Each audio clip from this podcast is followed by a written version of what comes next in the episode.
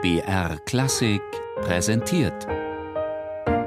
Stichwort: Lexikon der alten Musik. Immer sonntags in der Sendung Tafelkonfekt um 13.05 Uhr. Binkley, Thomas. 1931 bis 1995. Einflussreicher amerikanischer Lautenist und Musikologe der alten und frühen Musik.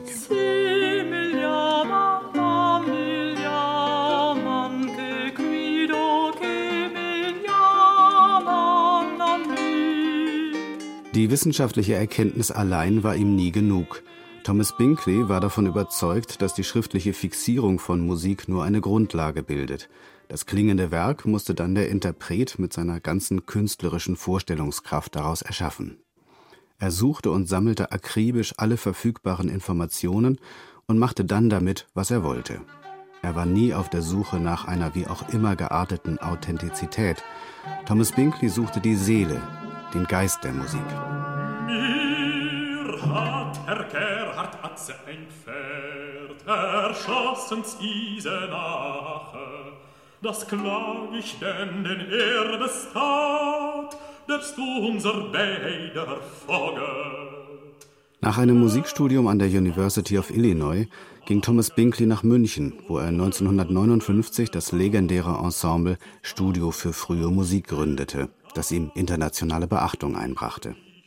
Diese vier Musiker waren die ersten, die auf der Suche nach lebendigen musikalischen Vorbildern Elemente aus verschiedenen folkloristischen Traditionen, im Speziellen der arabischen Musik, in die alte Musik einbrachten. Dieser höchst anregende kulturelle Mix setzte Maßstäbe vor allem für die Musik aus Mittelalter und Renaissance. Weit über 40 Aufnahmen machte das Studio der frühen Musik und bekam dafür viele bedeutende europäische Musikpreise, bis es Ende der 70er Jahre auseinanderbrach.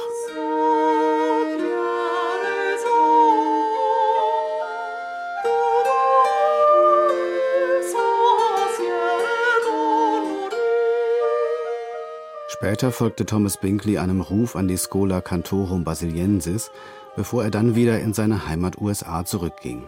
Nach einem kurzen Gastspiel an der Stanford University wurde er 1979 Gründer und Direktor des Early Music Institute an der Indiana University in Bloomington, wo er bis zu seinem frühzeitigen Tod 1995 verblieb.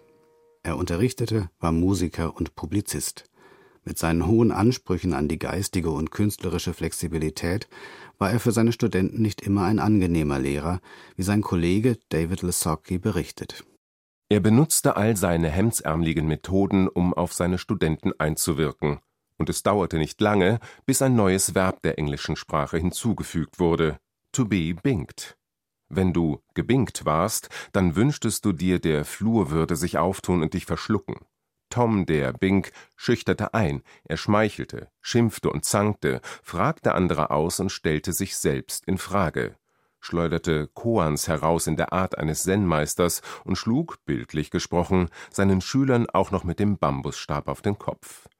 Er wollte seine Zuhörer verwirren, verunsichern, ihre Logik durcheinanderbringen, sie öffnen und alles aus ihnen herausholen. Thomas Binkley war eine herausragende, charismatische, inspirierende und bedingungslos fordernde Persönlichkeit – aus seinem kreativen Nährboden erwuchs eine ganze Generation bedeutender Musiker, wie die Mitglieder des Mittelalter-Ensembles Sequentia oder der Meisterlautenist Paul Odette. Thomas Binkley, einer der großen Gurus aus der Gründerzeit der alten und frühen Musikbewegung. Musik